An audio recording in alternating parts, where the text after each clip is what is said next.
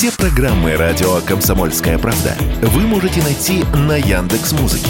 Ищите раздел вашей любимой передачи и подписывайтесь, чтобы не пропустить новый выпуск. Радио КП на Яндекс Музыке. Это удобно, просто и всегда интересно.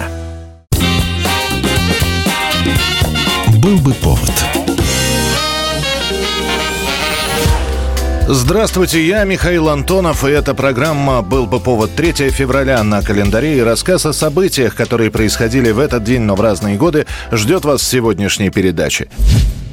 1918 год, 3 февраля, выходит декрет Совнаркома, которым устанавливается отныне церковь отделена от государства, а школа отделена от церкви. Окончательно ликвидируются церковно-приходские училища, из школьных предметов удаляется как ненужный закон Божий, религия отныне хоть и не враг, но порицается – вот здесь, рядом с домами тружеников, свили гнездо религиозные фанатики и мракобесы, ненавистники всего живого. В этот же момент начинается изъятие церковных ценностей. Изымаются в пользу государства типографии, драгоценности, в том числе золотое облачение священников и дорогие раки из-под мощей. Все перечисленное приводит к резкому обострению отношений новой власти и церкви. И 19 января 18 года патриарх Тихон обращается со знаменитым воззванием, в котором придает анафеме гонителей церкви, хотя напрямую слово «большевики» так и не было произнесено.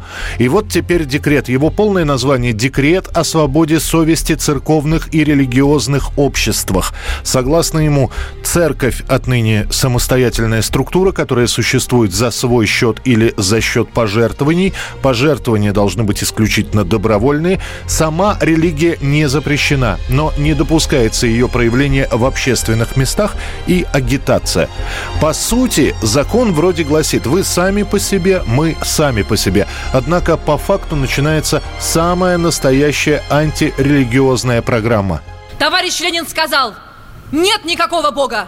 И надеяться голодным рабам не на что, кроме как на свои силы, на свою решимость бороться с контрреволюцией.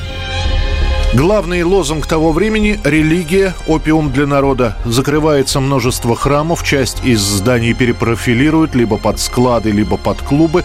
Ношение нательных крестов порицается, особенно в школе. Периодически в прессе появляются статьи о раскрытии какой-нибудь церковной общины, куда, как говорят из-за своей неграмотности, попадают слабохарактерные граждане. В печати создателей таких общин называют просто сектанты.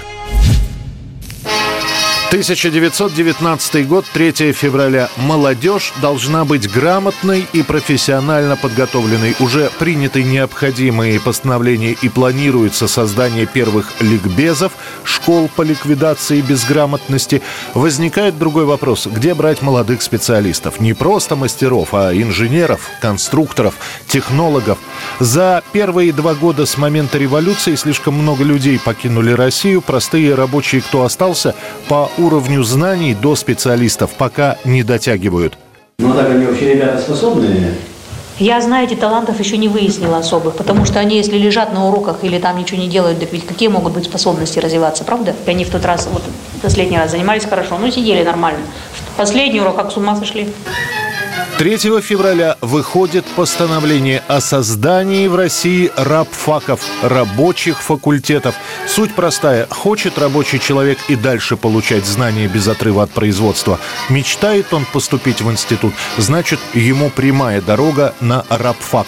Это промежуточная ступень между школой и вузом. По сути, предэкзаменационная подготовка. Приходят на рабочие факультеты после работы в вечернее время. Занятия бесплатные, да еще и стипендию платят. Уже через 10 лет по всему Союзу начинают работать 117 рабфаков, в которых будут обучаться около 45 тысяч студентов. С каждым годом учебная программа усложняется. На старших курсах учащиеся уже управляют сложными электронными приборами, овладевают самой фантастической техникой – и вот еще одна статистика. 40% поступающих в советские институты на технические специальности – это выпускники рабфаков. 1994 год. Впервые на американском шаттле российский космонавт со времен Союза Аполлона так тесно американцы и русские в космосе еще не сотрудничали. Als der sowjetische Kosmonaut Sergei Krikalev im Mai 1991 ins All startete, war ein Aufenthalt auf der Weltraumstation Mir von drei Monaten geplant. Потепление отношений между двумя странами, бывшим СССР, теперь уже Российской Федерацией и США, дает свои плоды. Простые граждане покупают американские ножки Буша, а в Соединенных Штатах стартует первый американо-российский полет корабля «Дискавери» в рамках проекта «Мир Шаттл». О том, что наш космонавт приглашается в качестве члена экипажа Discovery, становится известно еще в середине 92 года. Тогда же, в сентябре, будет объявлено, что в США поедет Сергей Крикалев как основной космонавт и Владимир Титов как дублер. Ну а дальше почти полтора года подготовки. У них тоже были вопросы, куда нас допускать, куда не допускать, как нас готовить, что нам давать, что как бы оставлять за скобками. Э, американцы, члены экипажа, говорили, что этот парень будет сидеть с нами э, в том же корабле, будет рисковать тем же самым, поэтому мы настаиваем на том, чтобы он везде был с нами. Вообще полет мог состояться на полгода раньше, еще осенью 93 -го года, но предыдущие три неудачных запуска шаттлов, когда в самый последний момент находились какие-то неполадки с кораблем, заставили американцев миллион раз перепроверить все. Слишком ответственная миссия. Запуск пройдет без сучка и задоринки. Продолжительность интернационального полета составит чуть более 8 суток. После возвращения Крикалеву зададут вопрос, тяжело ли ему было в этом полете. Непривычная обстановка, совершенно совершенно другая техника, коллеги все иностранцы, чужой язык. Ответ у Крепкалева был неожиданный. Так ведь и им было непросто. 1997 год, 3 февраля, в пригороде Афин найдено тело задушенного мужчины. Через несколько дней установят, что погибший никто иной, как знаменитый курганский терминатор, он же Саша Македонский, киллер номер один Александр Салоник. Тело, завернутое в плотный целлофановый мешок, нашли недалеко от дороги в сторону города Варибоби, где в последнее время компактно селились выходцы из бывшего Советского Союза. За два года до этого имя Салоника было на слуху. Он сделал то, что до того момента не удавалось никому. Сбежал из изолятора «Матросская тишина». Говорят, что помогал ему один из надзирателей, сержант внутренней службы Сергей Меньшиков. Сам Меньшиков, который, видимо, бежал вместе с Салоником в Грецию, будет найден убитым на окраине Афин в конце 95 -го года. Позже следствие установит, что до отъезда в Европу Салоник какое-то время живет во Владимирской области, делает пластик пластическую операцию. Когда будут готовы поддельные документы, он под именем Владимира Кесова пересечет границу. Он часто менял виллы, не оставался подолгу на одном месте, разъезжал по Европе. Некоторые убийства, совершенные в тот период в Греции, Италии и России, по почерку очень напоминают работу курганского терминатора. Чуть позже к нему прилетит финалистка конкурса красоты «Мисс Россия-96», 22-летняя Светлана Котова, с которой Салоник познакомится после побега.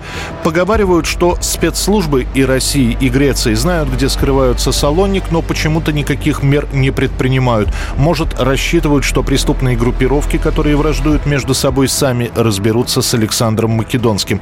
Так оно и произошло. В Грецию направят группу бойцов Ореховских. Они найдут Салоника и Котову, их обоих задушат.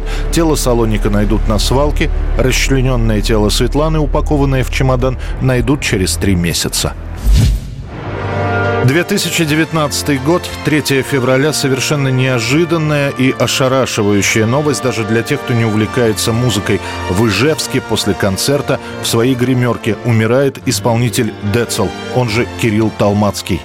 Кириллу Талманскому было 35 лет. По факту его смерти следователи начали проверку. Пик популярности Децела 20 лет назад. Подросток с дредами на голове, читающий рэп. Новое для россиян музыкальное направление. Это не могло не остаться незамеченным. Друг за другом выходят клипы и песни. Мои слезы, моя печаль.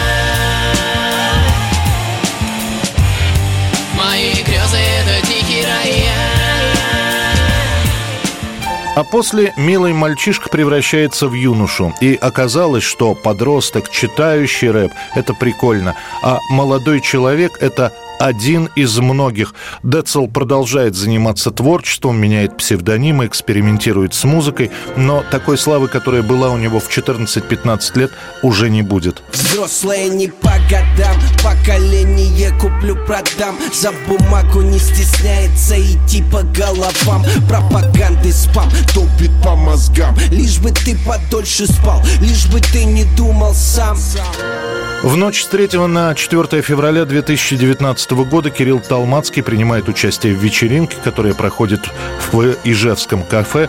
После выступления, находясь у себя в гримерке, он чувствует себя плохо.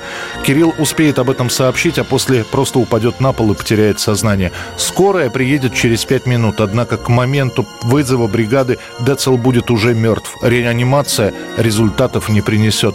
Тут же появятся версии про наркотики, кто-то даже упомянет, что в гримерке стоял какой-то стакан и был какой-то белый порошок. Однако медицинское заключение все расставит по своим местам. Острая сердечная недостаточность на фоне гипертрофической кардиомиопатии. Говоря проще, приступ на фоне давнего заболевания сердца.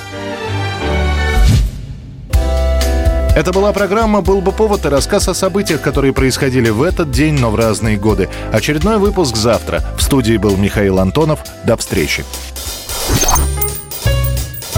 был бы повод.